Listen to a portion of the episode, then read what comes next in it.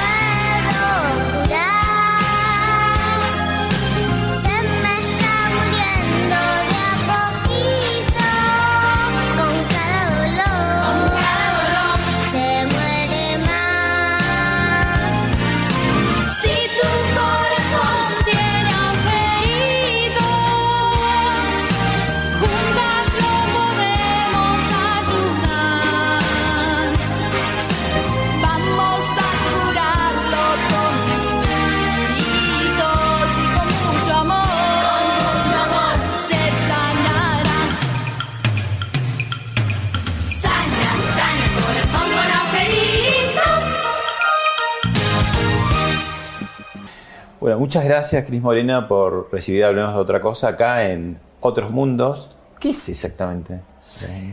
¿Qué es? Primero, gracias a vos. Gracias por venir a conocer otro mundo. ¿Qué es Otros Mundos? ¿Qué es otro mundo? No, tiene una definición clara de, de, lugar.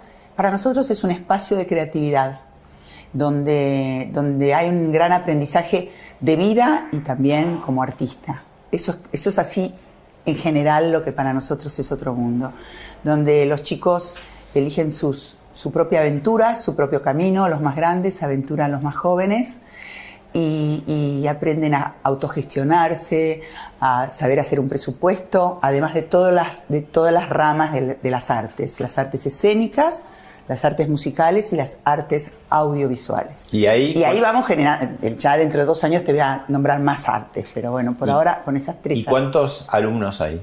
No tenemos alumnos, tenemos artistas. Después te voy a explicar el tema del glosario de palabras porque ahí así arrancamos nuestro brainstorming a cuatro años antes que esto se abriera, hace seis años ya. Mm. Llevamos un añito y, y poco de abierto. Y un poco como en contracorriente de lo que sería la educación formal. A ver, em, la educación formal, no, no, no sé por qué se llama así, ni a, ni, esta altura del partido, por qué sigue, sigue, siendo educación formal. Me parece que, que hay un aprendizaje en la vida que lo tenés hasta el último segundo de tu vida, tenés tiempo de darte vuelta y entender, eh, que tiene mucho más que ver y es el learning del cual hablan los americanos y en Europa, ¿no?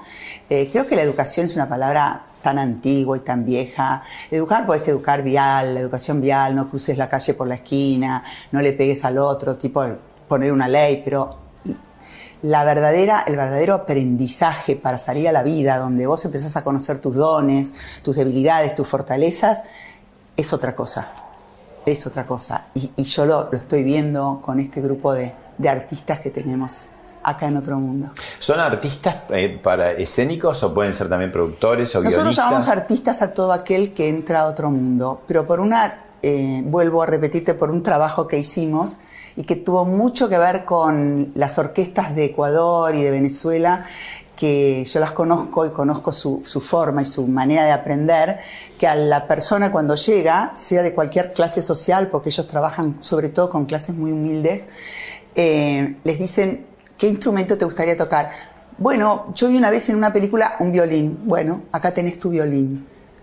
Ya sos, un, ya sos músico de nuestra orquesta. Eh, y me, charlé muchísimo con la gente que hace esto acá en Argentina, que es fantástica. Y es verdad, porque ese músico cuando se junta con la orquesta le enseñan dos o tres notas y le dicen, aprendételas. Vos cuando llegues a tu casa esta noche, decirle a tu papá, papá, este es mi violín y soy músico las vas a tener que tocar en el momento que un director te haga así con la varita. Después te va a empezar a enseñar otras notas y vas a meter otras notas en la orquesta.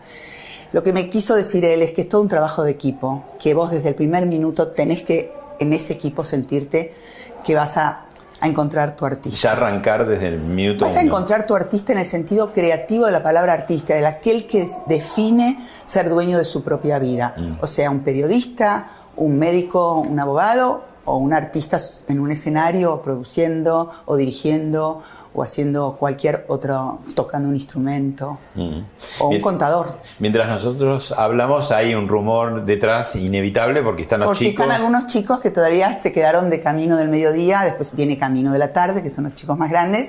En y ni te total digo son- si llegás a las cinco y media que entran todos los de aventura. Ah, mira, ¿y son en total?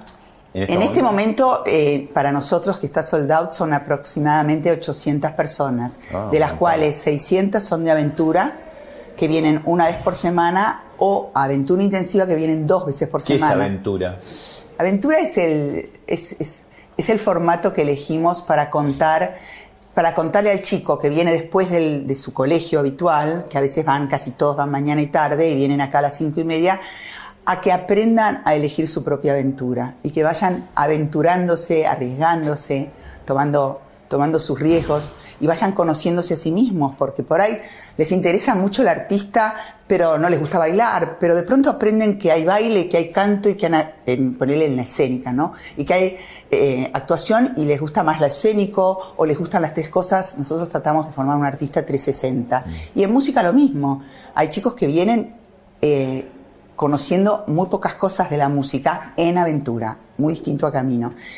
Y de pronto los ves tocando una batería. Claro. Uno toca y al otro día prueba con un saxo o prueba con un violín hasta que arma la banda gigante y empiezan a tocar juntos, pero además componen juntos. Eh, hay un montón de cosas muy interesantes. Ahora, cuando uno entra, eh, uno ve eh, al mismo tiempo, ¿no? Como una escuela de arte, ve como un teatro, ve un canal de televisión en algún punto, ¿no? Es, que, Y- es que acá está todo lo que se puede hacer en lo que es. No está todo, obviamente, no tenemos esa inmensa capacidad, pero sí lo que consideramos necesario para preparar a alguien para después hacer un trabajo profesional. Mm. Y eso, y eso es muy importante. ¿Y el árbol qué significa? Vos sabés que el árbol, yo tengo árboles en todas mis series. El árbol no solamente significa la madre, así como el agua eh, significa el padre, el que lleva, el que lleva el barco hacia lo social, es el que lleva al, hijo, a la hija a lo social. La madre es la que lo, al contrario, lo atrae hacia ella y hacia todo lo emocional, sino que está en nuestro ADN de otro mundo. ¿no? Nosotros eh, creemos en, el ciclo de la naturaleza, que es la semilla, o sea, nosotros eh, tomamos la semilla, o sea, lo que es ese chico en semilla, potenciamos esa semilla, la hacemos florecer y finalmente vamos hacia la cosecha que ya es con otros, es con, con el otro que me está mirando y me está, está viendo y está tomando de mi cosecha. Y así lo hacemos en cada encuentro, no tenemos clases, nos- nuestros lugares se llaman encuentros. Porque en el encuentro puede pasar cosas como esta. En el encuentro te puedes enamorar de alguien que no sabías que estaba. En el encuentro te peleas, te pasan cosas. O sea, no es una clase, no hay un, un señor que sabe todo y un alumno que no sabe nada. Hay varios guías y maestros, que no es lo mismo que que los, que los que llamamos maestros. Yo creo que sí, que el maestro es maestro en todos lados, ¿no? Y después hay guías. Y tenemos tutores, tenemos coordinadores de área, de cada área, de las áreas escénicas, del baile, del canto, de la música. De ¿Y las de- edades entre...? Las edades son eh, desde 8 años, di- di- divididos por edades, ¿no? De 8 a 11 son los más chicos, de 11 a 14 son los del medio, los preteens, y de 15 a 17 son los mayores. Y después ya entran en camino, que es como lo que llaman vulgarmente una carrera, que nosotros nos preguntamos, ¿carrera hacia dónde, no? O sea, también se llama camino, porque camino, camino te permite cambiarlo, modificarlo, elegirlo, ir con alguien, ir solo, caerte, levantarte, que haya un puente, que haya un muro, que haya piedras, que haya pasto.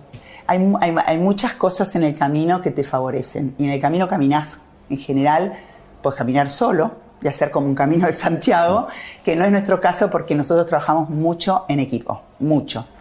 Y lo más interesante es que los chicos, las muestras que hacen eh, en, ciertos momentos del año, eh, son eh, gestionadas y armadas por ellos, por supuesto con sus guías, ¿no? Y con todo lo que se propone desde otro mundo, pero nos interesa mucho la autogestión. Acá no, no existe esa cosa de el chico no entiende lo que está escribiendo, ¿viste? Que dicen que hay poca comprensión de texto. Yo acá nunca vi falta de comprensión de texto. Acá los textos se comprenden, porque primero muchos los escriben los chicos y muchos textos que se les proveen eh, trabajan sobre esos textos, pero dándole su propia, ay, me toqué el perdón, dándole su propia como input, ¿no? Su propio mood para hacer eso. ¿Vemos un clipcito de otro mundo? Dale.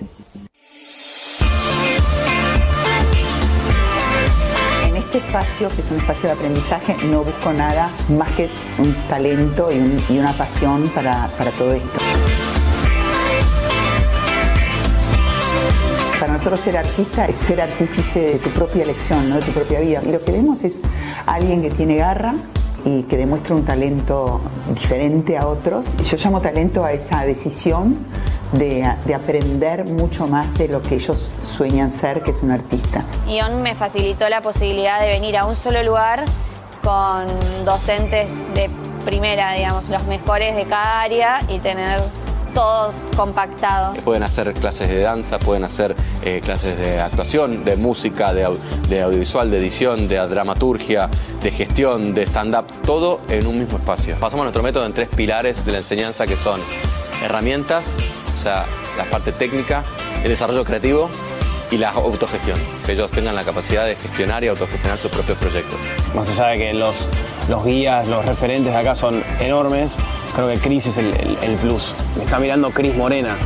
Ve lo que hago, Cris Morena. Es medio la, madre de las series juveniles argentinas. Cris es un faro. Cris obviamente es, la ideóloga, la, persona responsable que permitió esto. Cuenta rápido. Qué lindo, qué lindo clip. Bueno, bueno. Eh, me doy cuenta rápido si un chico tiene talento o no. ¿Y cuáles son los tips para ah, saber Qué difícil lo que me decís. No sé si me doy cuenta rápido. Evidentemente tengo un ojo para darme cuenta quién tiene pasión adentro. Eso me doy cuenta mientras empieza a caminar ya. Casi más importante porque si tiene técnica solo y no tiene el talento, no, vos lo no sería tan sencillo si tiene técnica desarmar esa técnica para lograr que saque el talento real. A veces es maravilloso porque tiene una técnica maravillosa y viene ya con, con algo increíble. Y bueno, y es fabuloso y acá la potencia, digamos, ¿no? Pero no, tengo, tengo esa capacidad de, No me pasa solamente con los artistas, me pasa con mi equipo también. Mm. Es como que me doy cuenta muy rápidamente cuando alguien eh, le brillan los ojos, tiene deseo, tiene pasión. Y la verdad que lo demás no me importa mucho. ¿Y, la fama de hiperexigente, esa es real? Eh, yo no soy exigente, yo busco la excelencia en todo lo que hago, para mí misma y para los demás. Entonces, si vas a subirte a un escenario, a un escenario acá en el teatro, te vas a subir a un lugar que para mí es sagrado. Cualquier escenario, sea donde sea, para mí es como entrar en una iglesia es un lugar que han pisado grandes, grandes genios en general y ella tiene una energía muy poderosa. Entonces, no se puede subir cualquiera a un escenario que no esté preparado. Nosotros cuando subimos a alguien al escenario es porque realmente está preparado. Eh, por supuesto que toman clases acá en arriba del escenario en el teatro, pero digo, cuando lo subimos para mostrar a otro es porque están realmente con ganas de mostrar. Ahora, tenemos Open Mic, por ejemplo, se llaman Open Mic porque es micrófono abierto, se anotan los chicos, curamos un poco la cantidad, porque como si no duraría todo un día y, tiene que durar dos o tres horas, pero se anotan a cantar, hacemos Open Mic de canto, Open Mic de baile, eh, yo, eh, eh, esas las típicas riñas de gallos de rap, armamos un montón de, propuestas interesantes para que los chicos, más allá de lo que hacen, puedan expresarse frente a sus compañeros y, mostrar su arte al que quiera escucharlo. Recibiste una educación católica rígida. Católica, apostólica, romana, y estúpida. En barrio, en barrio Parque. Después vamos a retomarla. Lo que quería preguntarte ahora era. Esa historia mía es tan vieja, me siento tan, tan grande. Eh, grande, no grande, sino de vivir mucho. Pero sí, no. es que mi vida es como, la, es como vivir en un día muchísimo tiempo. mi, mi- mi cuñada, que es un sol, me dice, un día tuyo son como tres meses míos. Digo, ¿pero por qué? No, lo que te quería preguntar era, ¿qué crees ahora? ¿No? Tú, eh, recibiste esa educación católica hace siglos. No, no, no, no, no, no me sirvió de nada. Ajá. Para lo único que me sirvió es para rebelarme. Nosotros, la rebeldía es nuestro mayor input acá. Nos encanta la gente que dice, no, pará, esto no, no me, no, no me estás, no me está, no me está haciendo bien, no me, no me copa lo que está pasando acá. No, no los niños cristal que lloran por cualquier cosa, que sucede también. Decimos, viste, esos chicos que si no tienen todo servido, eh, no.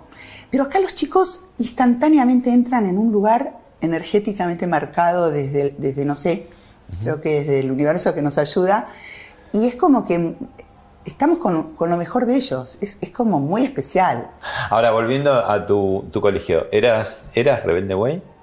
Pero totalmente. Lo- Rebelde Way es un sincericidio eh, grotesco y gracioso eh, de lo que fue mi colegio. Mm.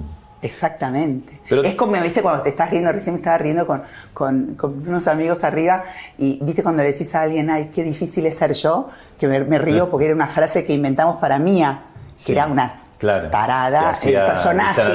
Sí, que era muy, como un personaje, ay, me, me agarra afonía, como un personaje de, de clase muy alta que, que- que- que todo lo pasaba por, por un lugar que después lo cambió, o sea, ella fue mutando haciendo el camino del héroe y logró encontrarse, ¿no? Pero en un principio era, era esa nariz parada que, que les parecía, todo era, todo era imposible, todo era tan complejo. Y tenía todo fácil, ¿viste? Bueno, eh, Pablo Schiff, que hizo una biografía sobre vos, eh, tiene una pregunta para hacerte. Hola Cris, mi pregunta es ¿cómo pensás que se vincula lo que aprendiste cuando estudiaste trabajo social, nada más y nada menos que con el padre Mujica, con este emprendimiento Otro Mundo, que combina un poco de lo cultural con lo educativo y lo solidario, lo social? Me parece que buceando un poco en ese pasado podemos encontrar claves para entender un poco mejor este presente que te conecta tanto con los jóvenes de hoy y con la joven que fuiste vos también. Bueno, porque claro, esa escuela que fuiste tampoco fue tan uniforme, porque de pronto entraron unas monjas que tenían otras Claro, ideas. eh, yo tuve la suerte que en un momento dado eh, ap- aparecieron monjas tercermundistas que venían de España. Claro. Las, las otras, durante toda mi vida, desde que soy chiquita hasta los tercer año, que ahí fue cuando explosioné con estas monjas nuevas, o implosioné, no sé cuál de las dos, pero las dos Sí, hice. sí, las dos. Y, y- y yo elegí el criterio de estas monjas nuevas que venían con toda una cosa social impresionante. Y eran los años, además, los años 70, ¿no? Sí, Claro. era, era, era como... Toda la juventud estaba un poco embarcada en eso. ¿Vos decís una cosa? No, y además mi madre también implosionó, porque mi madre estudió sociología de grande. de grande. Terminó el colegio de Terminó grande. el colegio de grande, fue a Francia, trajo un montón de, de real, de lo que realmente estaba pasando acá. Esto sería un poco más adelante, cuando Claro. ya pasó todo lo de la lo de la guerrilla y todo Claro. eso, y ahí nos enteramos de la verdad de la milanesa, ¿no? Ahora, Pero yo ahí exploté, exploté. y también conociste Terminé pésimo en el colegio, no me dieron ni el diploma. De- Te amonestaron, de todo. Tuve 25 amonestaciones y no me reincorporaron, o sea que tuve que dar oral y escrito quinto año, Uh. pero éramos un grupete, pero me divertí mucho y amé mucho a esas nuevas monjas jóvenes que venían con, con toda esta cosa de ocupémonos del otro, no solo de nosotros mismos. Bueno, y conociste al padre Mujica, Carlos Yo no lo conocí por las monjas, sino porque yo pertenecía a un grupo de Girl Scout. Por eso vas a ver mucho escrito Estás listo, que me di cuenta en estos últimos años de dónde me había salido, porque la- la- cuando yo era guía decíamos, ¿están listos? Estamos listos. Era, era Y ¿viste? con la. Eh, Sí, una cosa. Sí, sí, sí, sí. Bueno, y, y siempre hay que estar listo. Siempre hay que estar listo para. Bueno, para morirse. pero esas combinaciones eh, heterodoxas. Lo conocí porque iba a la Villa 31 por medio de las... eh, pertenecía al movimiento Scout Mm. eh, de San Martín de Tours y desde chiquita fui a Alita, que eran las, las más chiquitas. Eso sí me ayudó, me ayudó mi familia. Y, y después Eh, estudiaste asistente social y también. ¿no? después me gustó muchísimo, mamá estudió sociología y yo estudié asistencia social. Sí. No me pude recibir porque cerraron la facultad cuando, cuando yo terminaba mi último año y aparte Sí. mataron al padre Mujica, que era el director de ese Año 74, sí. Año 74. Eh, no, no, me, no me acuerdo exacto el año porque fue, un año, fue, fue una época que fue muy dura. Dijiste eh, un- en su momento una cosa muy interesante, muy ácida para vos misma. A ver si la mantengo. Autocrítica. A ver, a ver. Que, que me parece que es certera, porque vos, digamos, entraste en una combinación, las monjas eh, rebeldes, el padre Mujica, asistente social, la villa, años 70, violencia, eso da un combo muy peligroso. Vos dij- dijiste, me salvó la superficialidad, la estupidez en algún momento. Y algo Por- de eso tenía, por supuesto, para poder sobrevivir en el, en el medio donde me, donde me manejaba, con el grupo con el que me man- manejaba, algo, algo de idiotez tenía que me permitía de alguna manera no, no caer en un vacío existencial, ¿viste? Decir, ¿qué, qué es esto? ¿Qué es esto espantoso donde no, no soy feliz? Donde no me hallo, donde no me encuentro. Y lo pude, lo pude, porque me pasaba que en ese momento encima eh, a mí me gustaba mucho la libertad y fui independiente desde los 15 años económicamente. Entonces modelaba y me pagaban fortunas, porque ahí, no había intermediarios, no había representantes. Entonces te contrataba directamente de la empresa que quería hacer Claro. tal propaganda. Y después entraste a bailar en Ball Tops. En Después la tele. entraba- ahí lo conocí a Gustavo. Claro, pero por ejemplo el caso de Mariana. Entonces, nada, de alguna manera me tenía que ir de la villa que había estado toda una mañana y, y haciendo cosas realmente que a mí me, me importaban un montón y conociendo a la gente y tratando de ayudar en lo que podía. Y de ahí pasaba a- a- al mundo Al de la, mundo de la frívolo, un foto y el mundo frívolo. de modelo. Que Bueno, de verdad pero- no me gustaba mucho la, la parte de modelaje, por eso después me dediqué más a la actuación, ¿no? Ahora, por ejemplo, una chica en esa época como Marianne Erice, era una sanjuanina, ¿te acordás que fue modelo? Que desapareció. eh, Eh, de- desaparecieron muchas, Sí, eh, chica. muchas personas, sí. por Yo eso no sé que, cómo no que desapareció. estuvo cerca, digamos, Yo tuyo por, que por- el camino que iba yendo. Me ¿no? parece que el universo dijo, mejor dejémosla para que haga otro mundo. Algo así. Pero podría haber desaparecido. Me acuerdo haber salido de, de una, de una clase de teatro o de una clase de la facultad, no me acuerdo. Creo que ya habían cerrado, estaba la triple A. No me acuerdo bien. Sí, la y, banda y de de- golpe aparece un auto de estos. Falcon verdes con, con los tipos con las ametralladoras eh, eh, en un semáforo y, y- y, viste baja y, te- y te apuntan mientras estás cruzando. Y yo mirá la inconsciencia. Acá estoy, dale, tiren. Ah, rebelde, pero total. Podrían haber tirado. Sí. Y bueno, no te estaría contando esta historia. Ah. Se ve que había mucha Se gente que- y dijeron, esta chica pobre es una tarada, dejémosla seguir su camino porque no, no, va, no nos va a hacer nada. Lo sorprendiste, ¿no? Ellos acostumbrados a que rajaran, loca, a por- que huyeran. Por eso entiendo mucho la juventud también, porque viví mi juventud a pleno. Mm. Y antes de, de tu consagración, digo, de ir a bailar, también hiciste un montón de cosas y, y fabricaste ropa. ¿Qué, qué, qué No, otras eso fue después, Ah. cuando ya estaba casada. Bueno. Eh, que en realidad no trabajé en nada hasta que Romina tuvo 7, 8 años. Pero en un momento, Gustavo no tenía trabajo. Bueno, viste que, no sé por qué sería, pero casualmente quedó sin trabajo un tipo que era el hijo del dueño de un canal. Sí. Habían, Y- y el- se habían sacado y el todos los nieto del fundador de la Por televisión eso, argentina, ¿no? Rarísimo, Sí, sí. no se entendía. Y estuvo mucho tiempo sin trabajar y yo ahí empecé a hacer eh, ropa. Mm. Así también, una, una inconsciente. Me había traído de un viaje, porque él manejaba artistas, ¿no? Y me había traído de un viaje algo lindísimo para Romina. Y yo le saqué la etiqueta y lo fui a vender a la mejor casa de ropa de chicos que había en ese momento. Y me encargaron ese mismo día, no sé, para dos meses después, en, en todos los talles, de cero a no sé cuánto. ¿Y qué otro color ¿Y vos tenés? sabías? ¿Te Y era pusiste? batik encima. ¿Te pusiste a hacer o me puse sabías? a hacer, sí. Mi mamá cosía increíble y a mí me encantaba estar al lado de ella. Yo me cosía mi ropa y no me gustaba la ropa que me hacía, entonces yo me hacía mi propia ropa. Mm. También el ascensor me sirvió, porque yo me cambiaba de ropa, me salía con el vestido por acá, con mi, mi Ah, papá en- no, en era muy rígido, Sí. y después- pero abajo tenía un short y un montón de cosas, y me cambiaba en el ascensor, paraba a la puerta del ascensor, por eso salió En lo Mesa de. Noticias Se lo conté a Mesa y, y Mesa me dijo, pero por Dios, me estás regalando un personaje que viajaba a cualquier parte. Vos y me manejabas el primer- ascensor de Mesa de Noticias. era- sí. sí, y aparte, y, y mi ascensor, porque eran 10 pisos, y viste que en las casas de, de una sola persona baja- usan poco el ascensor. Entonces eh, lo paraba, ahí me di mi primer beso, ahí me pasaron cosas increíbles. Mi ascensor, y aparte tenía espejos de- así y así, entonces veía miles de Cris. Era como que me veía de atrás para adelante, pero viste esa cosa de espejos, espejos, espejos, Sí, sí, sí, y no veías nunca el final. Bueno. Y me hacía sentir como medio poderosa el ascensor. Bien. Sí, ahí me sentía como, ahí adentro de ese cubículo me sentía la reina de, de- de la vida. Bueno, eh, te invito a ver un clip con una síntesis de algunas producciones tuyas. En el comienzo fue buscar. Siempre se puede, solo hay que hacerlo. Sentir, mirar la luz para Y empezamos a jugarnos. Y jugar era liberar. Jugar era reír. Jugar era compartir. Jugar era soñar. Jugar era buscar. Y en ese buscar encontramos nuestra chiquitita, la que éramos, la del corazón. Ya que todo, todo, todo es tuyo si querés. Y la siembra siguió. Hoy aquí, mañana allá. Siempre soñando un mundo mejor. Más luces prendidas, menos conciencias apagadas.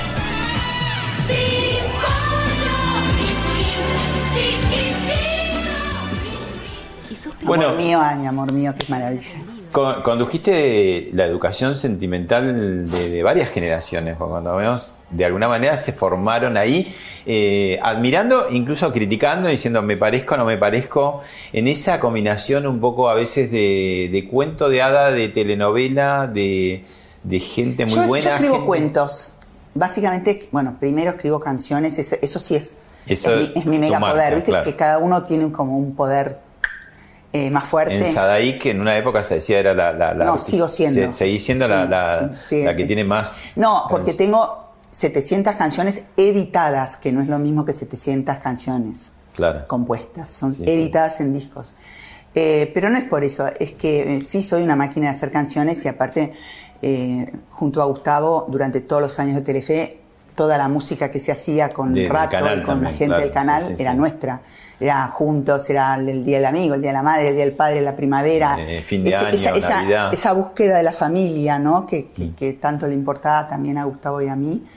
Lo trabajábamos mucho juntos. Vos, vos como que recuperaste el cuento tradicional que... Yo hago un- cuentos porque yo entendí lo que era el mundo y yo Sí. quería que, que- que todo lo nuestro fuera el mundo. Fuimos los primeros que exportamos formato de serie, porque ya se exportaba en el formato de, de- de programa más como si fuera, eh, ¿cómo se llama? Un talent o algo así. Formato de, de televisión, en- de series en América, fuimos los primeros con chiquititas.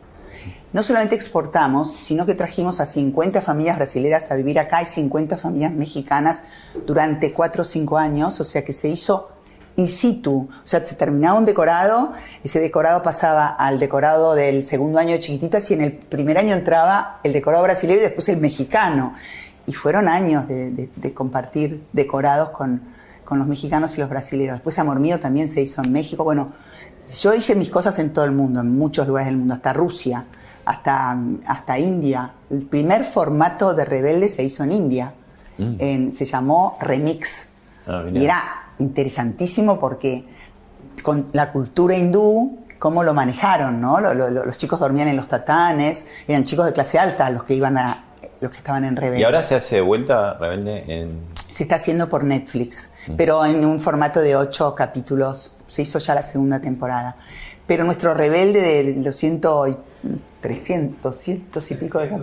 Tres, bueno, no sé cuántos me, me- me soplan. eh, sigue estando en tendencia en Netflix como...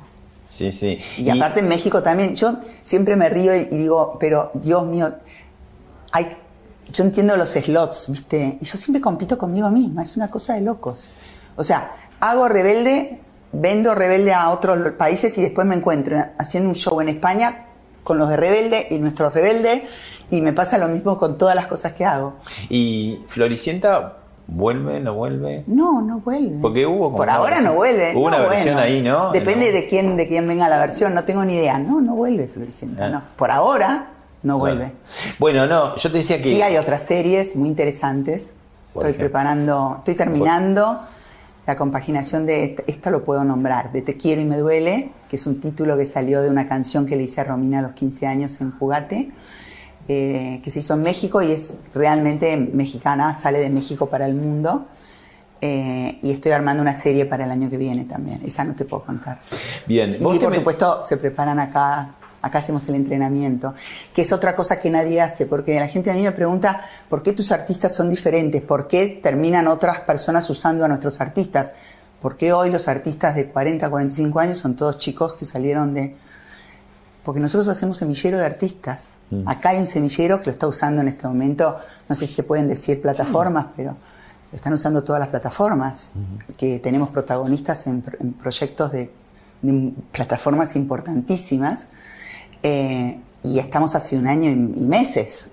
Eh, y estamos, estamos trabajando mucho también ese semillero, ese, ese semillero de gente para grandes plataformas internacionales. Y vos, tu, tu fantasía, tu creatividad, el tema de los cuentos, surgió un poco, puede ser de te zambullías en la biblioteca de tu abuelo y ahí... ¿Cómo me conocés? Vos me te haces el que no te, no te importo, pero me conocés. A mí, no, a mí me obligaban a dormir la siesta, me, olvida- me obligaban en los veranos a dormir la siesta y yo era una rebelde No y, y muy inquieta y muy, viste, no. Entonces me decían, bueno, ¿no vas a dormir la siesta? Como mi abuelo dormía y había que hacer silencio absoluto y todo, y me dejaban cerrada con llave en la biblioteca de mi abuelo, que era una gloria. Era una biblioteca gigantesca, mi abuelo era un lector, él fue el que creó la Pitman, o sea, tengo grandes Una creativos academia en mi ya. familia, o sea, fue un poco el adelantado a lo que es hoy eh, toda la programación, solo que él era con la máquina de escribir, pero ¿Y qué había en esa biblioteca?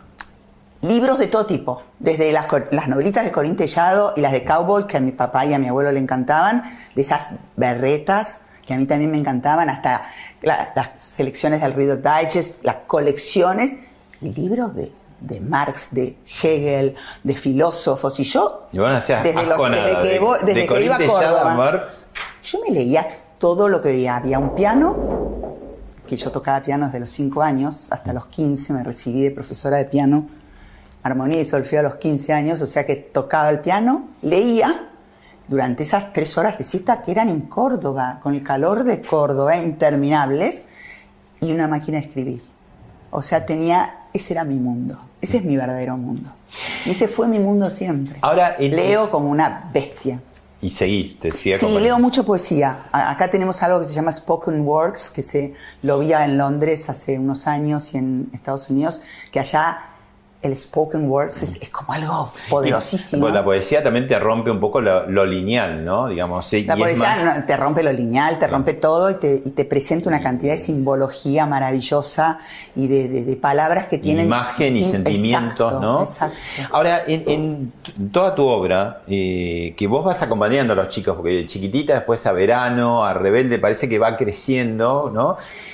Y, y es muy notable, digamos, como... Van apareciendo chicos nuevos, Claro, nuevos. ese, como dice Mirta, el público se renueva, Mirta Legrand, ¿no? Eh, también los chicos. Eh, Y esa- los chicos crecen ahí, o te renovás o te renovás. Pero esa combinación de, de- de tus tiras donde está lo luminoso, a veces lo sórdido, lo oscuro también, ¿no? que O tiene sea, que estar. Y los Es personajes. como el cuento de Caperucita. Claro, por eso lobo. digo, re- retomás lo clásico que Sí. uno se quedaba, te Sí. tapabas hasta la cabeza. Leí muchísimo los cuentos de, de Andersen y, y- Los hermanos Grimm, y los hermanos. Grimm me parecen grandes cuentos. De hecho, este año eh, los chicos de, de- de 14, los, de, los que te conté de 11 a 14 años, eligieron para com- componer ellos y hacer ellos eh, cuentos al revés, como si dijeran cuentos cambiados. Ahora, vos, Entonces, que Caperucita es malísima y el lobo es divino. No sé, ellos inventaron todas sus historias. tu, tu, tu, tu infancia, adolescencia fue de rebeldía, pero también de sufrimiento, de padeceres, de, de- de traumas Yo infantiles. creo que como la de todo el mundo he tenido, eh, eh, he tenido varias noches negras, Mm. que no sé si, si, si la gente sabe mucho lo que es, pero son momentos en la vida donde, donde sentís que se acabó todo y donde, donde padeces un sufrimiento tremendo y no sabes para qué lado salir, eh, pero, pero siempre sale el sol. Mm. Y eso de detrás de las nubes el sol siempre está, no es un invento. Es que detrás de las nubes el sol siempre está. Ahora, siempre también estuviste como muy acostumbrada a las críticas, no solamente de nosotros los periodistas. Y eso sino- que no me hemos mostrado en público, ¿no? Si no, hubiera sido... Pero no, pero que de pronto también esto es interesante. Ahora que me aman todos, no sé qué les pasó, se dieron golpe. vuelta. Estoy, soy como, no sé, Ya diste la vuelta, o todos Ya di la vuelta, o todos va. somos más grandes y estamos más buenos. algunos no dan nunca la vuelta. Y no sé es la cantidad que vi doblar Sí. para el lado equivocado. Para el otro lado. No, pero digo, lo, lo- lo extraño en el caso tuyo, que muchas veces te atacaron sectores conservadores y al mismo tiempo sectores progres, ¿no? Sí. Y qué raro, porque decís, bueno, los dos. ¿Y, y cómo te llevas, por ejemplo, con lo que ahora es la cultura? Yo con lo conservador me llevo menos, ¿viste? Mm. O sea, como que el progre me... No, no me gusta la palabra progre, me gusta la palabra, qué sé yo, el buscador, el, bueno, curioso, el, el que está, el que no se queda con lo que le dijeron que era, sino que dice, a ver, ¿qué hay detrás del muro? Sí, pero. Por eso, viste, en, en ponele Casi Ángeles estaba el muro que dividía los supuestamente conservadores de los salvajes. Claro. No voy a, Pero los no voy a decir más porque me van a matar. te pueden eh, a veces haber criticado escandalizados y los progresistas Pero por decir no, no. superficial, ¿viste? Escandalizados personas que se tendrían que escandalizar de sus propias vidas. Entonces no, me, no me importa nada. Sí, me prohibieron durante Rebelde, no, no tuve ningún aviso publicitario en Ah. las tandas. No, no tuve nada. Mm. Pero, pero aparecieron las telcos y las telcos no les importaba nada a la Cámara de Anunciantes, que manejaba un señor bastante perverso, que se ocupa de hacer desodorantes raros donde los- las mujeres siempre están tiradas alrededor de los hombres. No me importa que escuche, él debe saber perfectamente de qué hablo. Y él se ocupaba de cortar pedacitos y mostrar en la cámara los horrores que pasaban en Rebelde. No pasaba nada, ningún chico tuvo relaciones con otro en toda la serie. O sea, todo lo que ahora pasa, que parece lo más normal del mundo, y que uno te, te, te tratan mal si vos decís, ay, qué feo esto, te tildan de que sos un estúpido, que un retrasado más o menos. ¿Y cómo te Eh. llevas, eh, Cris, con la cultura de la cancelación y lo políticamente incorrecto? Porque pasamos de no se puede decir nada a, a después dimos la vuelta y también está mal decir tal cosa, tal otra. Me tiene, me tiene harta todo el tema de, de- de que te pongan y que te pongan muros y que te cancelen y que te... Es una, una estupidez. Yo no me, no me llevo mucho con las redes, o sea, no, no es lo mío, más allá de que tengo eh, mi red profesional, que Claro. es By Cris, pero yo en, en mi, en mi mundo, Cris, Cristina, eh, mis redes no, no- nunca me metí en YouTube, no sé lo que es, no, no, no, no sé lo que es, eh, eh, ¿cómo se llama? Eh, tengo Twitter y tengo Instagram. Instagram. Twitter es la red que, pero la uso nada más en ocasiones para mostrar algo que me encanta o para ayudar a alguien que lo necesita. Y, y no, y tengo 10.000 falsificadores, ¿no? Que no me importa nada, pero, Claro, claro. que- pero nadie sabe que no, no, no, no, no, no, no, no es lo mío. Me interesa un montón lo que sirve a nivel eh, difusión, las redes cuando las sabes manejar, pero todo lo demás no. Mm. ¿Y, y teatro? Que en su momento, bueno, hici- hiciste Y fabuloso. teatro, bueno, el último Te teatro fue. Aliados, que fue impresionante, que fue ya tecnológicamente hablando poderos, poderosísimo. Teníamos pantallas, todo era pantallas de LED, piso, techo. Y- Sí, eran y esas y- temporadas además de, de, de No, no, ahora, ahora estoy revisando de vuelta todo porque uno, uno va creciendo y va haciendo cosas y, va dejando atrás un montón de otras. Mm. Y estoy volviendo al atrás para, para encontrar eh, a esa chiquitita que dejé, a dónde la dejé. Y te juro que estoy, no sé cómo decirlo, emocionada cuando veo las cosas que hicimos. Emocion- Y digo hicimos porque éramos un equipo, pero emocionada porque, porque era imposible. Imposible en un teatro que no tenía hombros, que quiere decir que no tenía costados. Después Cordero, cuando veía, cuando vio todo lo que pasaba durante 25 años, yo tengo 25 años diferentes de teatro, en los cuales hacíamos temporadas de 150, 180 funciones. De eran, duraban tres meses. O sea, esas temporadas. Sí, eran para, No se hicieron nunca más. Eran vacaciones de invierno, pero después seguía el. Día del Niño y seguía y seguía, Y hasta ¿no? allá seguíamos. Bueno, y después, entre medio de esos Los mega, teatros fueron increíbles. me- mega éxitos, eh, te jugaste con, con Despertar de Primavera, que era otro tipo de propuesta. Eh, eh, yo toda la vida viajé para, para enriquecerme eh, a otros lugares. Tenía que salir afuera para encontrar ese tipo de teatro que yo estaba buscando, que era mucho más internacional y, más potente, porque aparte me parecía que la entrada tiene que tener un precio que vos la hagas valer, ¿no? Que realmente sea un teatro que te conmueva, te pasen cosas y salgas salgas fascinado y con ganas de más y que los chicos se diviertan y los grandes que van con los chicos también lo pasen bien. Entonces, eh, Broadway para mí fue que a mí, que a mí me nace desde la ópera. Papá escuchaba ópera y me llevaba mucho al Colón también. Y para mí, el teatro musical verdaderamente llamado teatro musical en serio, sale de la ópera, ¿no? Es una maravilla. Es el teatro del ex- de la exactitud, de la perfección. Vos no puedes dar un paso porque en ese paso te baja un, telón y, la canción tiene que ir en un compás exacto. es todo tan impecable y tiene las tres disciplinas, ¿no? El canto, el baile y, la actuación. Es, es- es maravilloso. Y me, llené de teatros, de, teatros de Londres, de Nueva York. A mí me hace gracia porque a veces viene gente de afuera y me dice, ay, Cris, ¿sabes que vi una obra divina, El Rey León? digo, esto hace 20 años. O sea, yo la fui a ver, creo que el día del estreno. Y todo eso que no pasaba acá en Argentina lo mamé desde muchísimo tiempo antes. Entonces también eso me permitía llegar y decirle a mi equipo que me decían, creían que estaba loca hasta que se hacía, quiero que vuele un telón en el momento que, eh, que la mala, Isabel, por ejemplo, dice, basta, o no me acuerdo la palabra que decía, ¿Cómo que vuele un telón? Eh, Sí, el telón de boca, pero tiene 14 metros por 8. Sí, sí, desaparece. Pero ¿y cómo? No lo sé porque lo vi hacer, pero no sé cómo.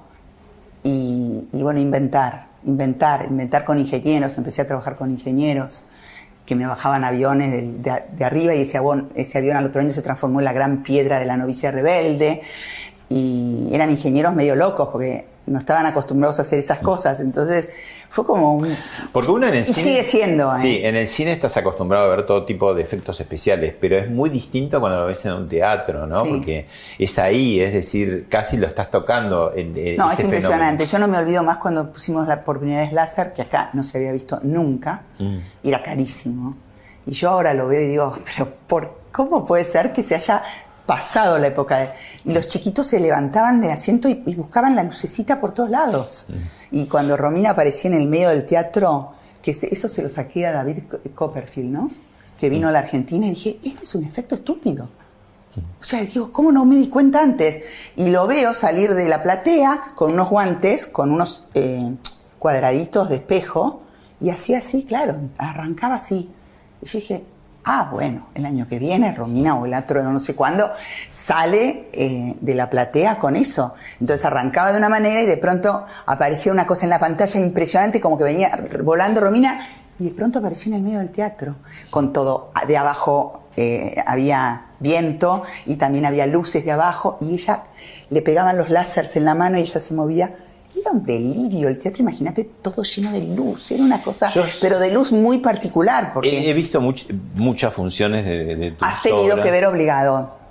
He tenido que hijas. llevar, pero Porque bueno. al, al principio no quería, me criticaba, me hacía unas críticas gigantescas, Bueno, pero uno. yo lloraba. Eh, escúchame, eh, las funciones que he visto yo salieron impecables, pero en tantas. para vos te las preparé. En tantas, en tantas. Debés Nunca, tener- a nunca, nunca tuviste tuve- no, sí, problemas, pues digo, para vos que sos tan así. Sí, se me, se, Militari. me, se me incendió el árbol gigantesco del cuarto año de teatro, el quinto, gigantesco, pero gigantesco, de, Sí. de- de árbol, no de madera, un árbol que se manejaba además con, con un mecanismo eh, desde, la- desde, el- desde las consolas, era tecnológico el árbol, y me lo incendiaron una semana, un bombero, estaban, viste, soldando y el bombero no sé qué hizo fue hacer, y una chispa de esas cosas que vos decís, me, me quiero morir, tengo toda la gente, todas las entradas vendidas, bueno, tener que dar la cara o, o se, Y en medio de funciones, qué cosa y en que medio no de funciones,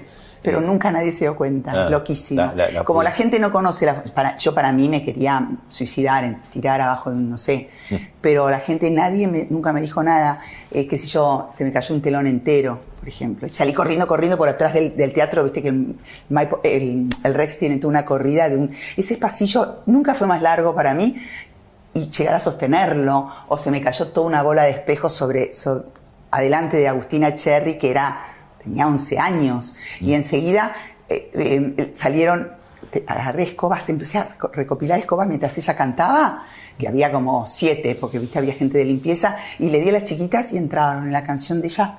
Y, y- y la gente creyó que la bola se había, ca- se había una caído. coreografía. Una coreografía, barriendo. Va- A barrir. ¿Cómo a barrer? Una de un lado y otra de otro. Entren a barrer. Y Agustina que me la siguió. Agustina es una genia.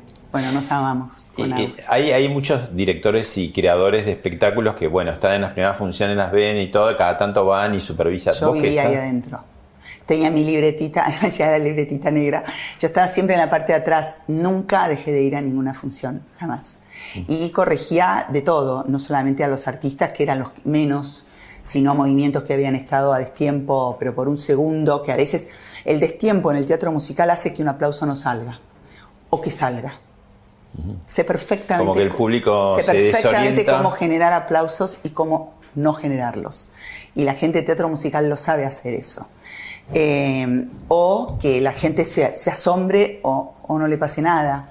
Eh, entonces había movimientos no hechos en el momento justo o mal hechos, de pantallas, de algún telón que, que- que no salía en el momento exacto, pero eran los menos. ¿Y tuviste propuestas de ponerle de, de Broadway o de, de otro lado? Decir, Tuve. "Qui- quiero. Y tengo. Sí, y, eh, la- me la quiero llevar. ¿Y vos qué decís? No, que yo, eh, yo estoy acá. Vos estás acá. Yo pero estoy podés acá llegar y- sí, hacer algo. Sí, sí, pero sí, pero a mí me gusta gestar las cosas desde la nada. Entonces, cuando es una propuesta, salvo Spring Awakening, que yo quería traerla porque era un momento para mí muy especial de mi vida y quería esta, esta cosa de, de rompamos todo, ¿no? Que además la escribieron, estuvo prohibida durante muchísimos años, se escribió hace más de 100 años y estuvo recontra prohibida y se hacía con chicos de 14 años. O sea, no con chicos de 18 como le hicimos nosotros o como la hizo Broadway. Y te puedo decir algo, y lo digo con total fascinación, la que hicimos nosotros fue mejor que la de Broadway. Porque acá en Argentina hay algo que no está, no está en Broadway. En Broadway, no todo el mundo, ¿no? Pero la mayoría son muy perfeccionistas, muy como... Y de tan perfeccionistas se ponen fríos. Y acá es muy difícil encontrar gente fría, ¿viste? Somos calientes, somos apasionados, somos mandados.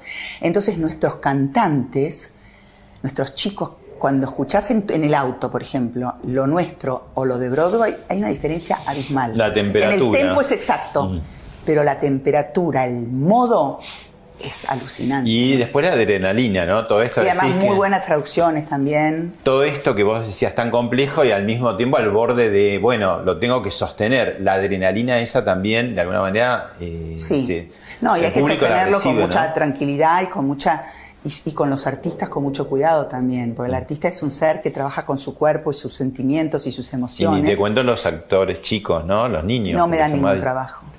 Pero Ninguno. bueno, pero- El único- los únicos que me dan trabajo son los actores grandes. Mm. Trato de no trabajar con actores grandes. Mm.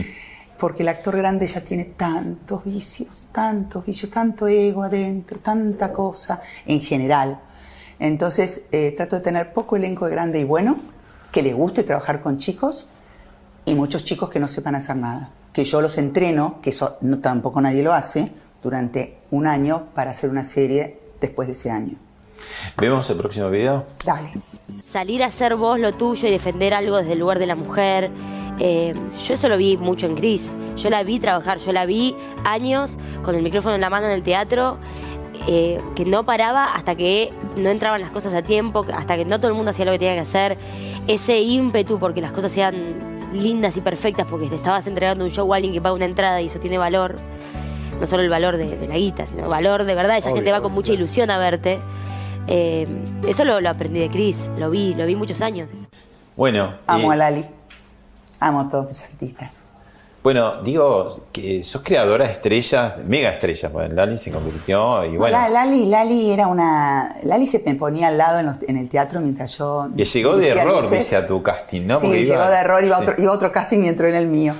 Eh, pero así es la vida. A Peter también lo encontré en una foto en- mirando una revista Peter en la peluquería. Ajá. Eh, que acá los chicos me dicen, pero yo también iba a hacer las fotos de ese y a mí no me llamaste. Digo, bueno, eh, vos imaginate el orgullo que yo tengo hoy y la sensación de, de trabajo bien hecho cuando veo que, que Peter está cerca de estar en, eh, en un premio Oscar, ¿viste?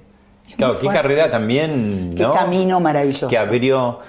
Eh, bueno, y, y todos. Y elegido, ¿no? en Por él. En distintos. Este, Y eh, Lali, Lali es, era, un, eh, era una persona que estaba todo el tiempo observando, observando, observando. Y me decía, ¿te puedo ayudar? ¿Puedo ser tu asistente? Y estaba al lado mío. Y, ¿Por qué pusiste esa, esa luz ahí y no pusiste otro color? Por tal y tal cosa. Y a mí me encantaba Ah. contarle. Y ella siempre lo recuerda con, con mucho afecto y la verdad que es El agradecimiento es algo maravilloso también, que hay que mantener a lo largo de la vida, no yo hacia ellos y, y ellos hacia todos nosotros, que, que les poníamos todos al servicio, porque la verdad que estaban servidos, no era que les costaba. Todo, yo me tenía que hacerlos sentir muy seguros arriba del escenario. Había chiquitos que nunca habían subido a un escenario. Ahora hay muchos, De seis años. muchos artistas que tienen su mentor y cuando se va se, se empieza como a debilitar y no encuentra. Y, y- y yo veo, qué sé yo, muy distintos, ¿no? Como China Suárez o Luisana Lopilato. Bueno, Peter cada uno tiene su historia. Muy pero muy distintos y, y sigue como una carrera fuerte, ¿no? Sí. No es tan común eso, eh, porque a veces como cuando pierden el mentor o la mentora, ¿no? No, sé, eh, y La nombremos, guía, y como nombremos decís. a otros que por ahí no los conocemos, no, no estamos tan cercanos como Vico de Alessandro, que está haciendo un trabajo divino en Europa, o, o qué sé yo, Luciano. Eh, Claro, eh, O sea, hoy hay muchos actores de esa edad que están que les está yendo muy bien y, y- y tiene que ver mucho también con, la, con lo que es cada, cada arti- artista como ser humano, ¿no? Eh, Bueno, vos que, tuviste el ojo como decir, este chico, ¿no? Sí. Ese talento, ¿no? Que decías, por ahí encontraste un talento que iba a ser de larga Pero data. todo, ¿no? Marcela Klosterboer, eh, eh, Dolores Fonsi, Tomás Fonsi, que vino acompañando a la hermana. Y dije, che, y él, no, me viene a acompañar. ¿Le podemos hacer un casting? Mm. Y, y- y- y el chico dijo, sí. Y así tengo tantas anécdotas así de, de- de casualidades, que no son casualidades, no son causalidades. Próximo ¿Video? para ver. Romina tenía 36 años. Era madre, era esposa, era hija, era una gran artista. Una artista que supo ganarse el cariño del público de varias generaciones. Un público incondicional que creció con ella y con todos sus personajes. Que la vio desplegar sus alas y volar en la tele, en el teatro y en el cine. Que la esperaba para merendar y para cantar y bailar cada una de sus canciones.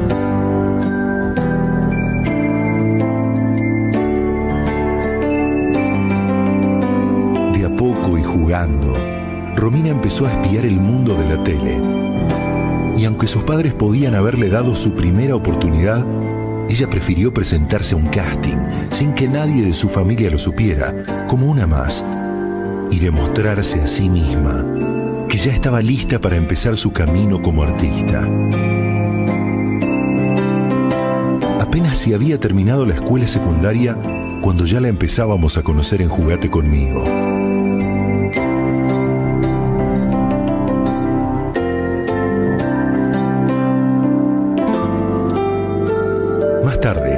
El elenco de Jugate conmigo, Romina debutaba en una ficción, Quereme. La actriz que había en ella seguía creciendo. Se dio el gusto de trabajar con Luis Brandoni y Ricardo Darín en la telecomedia Mi cuñado. Para ese entonces, el público ya la reconocía por su nombre y apellido y no por ser la hija de. Y así, Romina Yan había empezado a construir su carrera. Pero la verdadera consagración iba a llegar cuando interpretara a Belén Fraga, la directora del hogar Rincón de Luz en la tira Chiquititas. Un personaje lleno de magia que iba a quedar para siempre en Grandes y Chicos.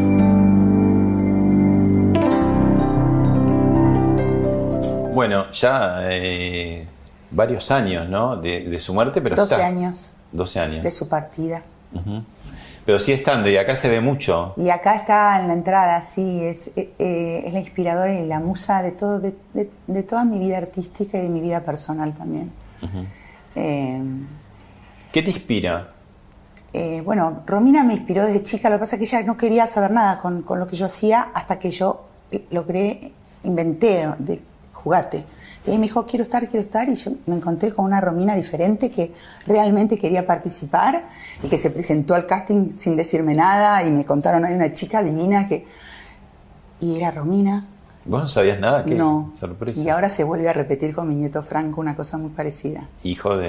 Eh, hijo de, De Romina. Romina. Debuta en, en Madrid, en, en- en la Gran Vía, con los puentes de Madison. Eh, Bueno. Hijo la protagonista y, y tampoco dijo nada cuando fue al casting. Ah, igual, repitió la historia. Bueno, qué fuerte que es esa, esa vena artística, Es espectáculo. fuerte todo. Vos pensás que mi, mi abuelo se llama Jean-Marie Jean, se llamaba. Era francés, Juan María Jean, con J, pero Jean. Y mis nietos hoy tienen su, su apellido artístico de, de Franco, es Jean, por, por Yankelevich. Claro. Pero en el fondo es la misma pronunciación. Eh, hay, hay muchas cosas en mi vida que no, que no son nada casuales, pero bueno, yo voy a la búsqueda de lo que no es común. Y ella te sigue acompañando, está dentro tuyo. Y ella está, sí, es mi, es mi, es mi inspiración total, fue la inspiración de todo este espacio. Eh, somos lo que soñamos, eh, es una frase que, que salió de algo que, que me mandó ella el día anterior, nos mandó a todos el día anterior a su partida sin saberlo, por supuesto, porque partió en un segundo sin sentirse mal, fue un- una muerte súbita, como se dice ahora. Eh, nació en un pujo y se fue en una respiración también. Y sí, esto es como, es como un homenaje a, todo, a- al artista, eh, a, a- a- a todo lo que para mí significa el arte y, y los, y los chicos. Yo me pregunté claramente cómo quería verme en, 20 en estos 20 años útiles de mi vida creativos. Y, y me- mi, mi respuesta fue así de rápida, rodeada de niños y jóvenes. Bueno, me los tuve que generar, desde de algún lado tenían que aparecer. Bueno, eh, vos siempre tuviste como, además de, de tu look siempre muy juvenil, y pasa el tiempo y, y seguís con ese look y seguís rodeada. Me siento cómoda, ¿No? ¿No? me siento fuera de, fuera de onda. Me Y, siento y- y bien. rodeada de chicos y de Sí. un poco el síndrome de Peter Pan también. Sí, sí, solo que yo lo llevo a mejor lugar. Sí. No lo llevo a, a- a la isla oscura, lo llevo al- a, a la isla luminosa. Y, y qué- qué- vos que hiciste tantos éxitos de televisión, ahora con una televisión tan eh, atomizada, streaming, Ahora estoy todo. trabajando para plataformas, no, no estoy Ya, casi- ya fue, la tele. Es que no, no, no, no, yo al revés, yo tengo un pensamiento que me hace gracia porque digo, vieron, se los dije hace tres años. Todo va a volver a la televisión, solo que las plataformas se van a empezar a ir uniendo, es mi teoría, como ya Sí. está pasando todo el tiempo. Empezás a hacer un, proyecto con alguno y te dice, pero paremos porque me estoy uniendo con, no sé, una con otra, entonces todo el lío de ver contratos y ver qué hizo una y qué hizo otra, tardan como tres años para unirse y vos te quedás en el medio abollando. Eh, se van a empezar a unir porque no les alcanza con, con tener, eh, ¿cómo se llaman perso- las personas que pagan? Suscriptores. Ya están teniendo publicidad, ya Netflix sa- Mm. Sí, sacó ahora publicidad. anunció para algunos países. Entonces van a ser grandes eh, canales de televisión para el mundo entero. Vuelve un poco hacia la Vuelve televisión. todo, vuelve bueno, todo. la última. ¿Qué, qué, qué Y van a empezar a hacer programas, ya, ya a mí ya me compran latas, Ah, las mira. plataformas, Claro. que, que tienen 140, 145 capítulos, y yo ya estoy para el año que viene haciendo un proyecto de 40 capítulos, porque quieren ge- generar engagement, quieren tener merchandising, quieren hacer teatros, entonces me están pidiendo cosas que no piden normalmente.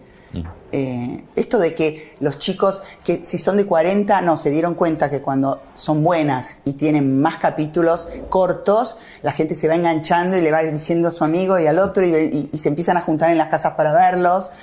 O sea, está, está volviendo el fenómeno de, de- de esta cosa que era tan linda de sentarte a la hora del té, ¿viste? Y, y- y si fuera el deseo de todas las plataformas, ¿sabes cuál es? Poder mandar un capítulo por día. Sería el sueño dorado. Todavía no lo pueden hacer técnicamente, pero va a ser que lo van a lograr. Mm. Entonces te van a mandar un capítulo por día y te vas a sentar a esa hora a mirar el capítulo. Aunque lo tengas en cualquier hora. Como ¿eh? la tele. Como la tele. Bueno, la última. ¿Qué conversás con tu niña interior, aquella que No, fuiste? no, no converso, vivo. Convivo con mi niña interior. Mm. Y no es un camelo y no es un- una palabra ¿Y qué te inventada. dice? ¿Qué es lo que más te dice? que está muy contenta con, con esta que soy hoy, Mm. con esta niña grande que soy hoy. Mm. No, no, no, sería imposible perderla porque como es, si, si encontrás tu chiquitita no la dejes ir, es tu mejor partecita para comprender cómo hay que vivir, porque en esa chiquitita que estás, que estás, que eras tú, está siempre el ángel que guarda la luz. Gracias, Cris. No, gracias a vos, Pablo. Gracias, chicos.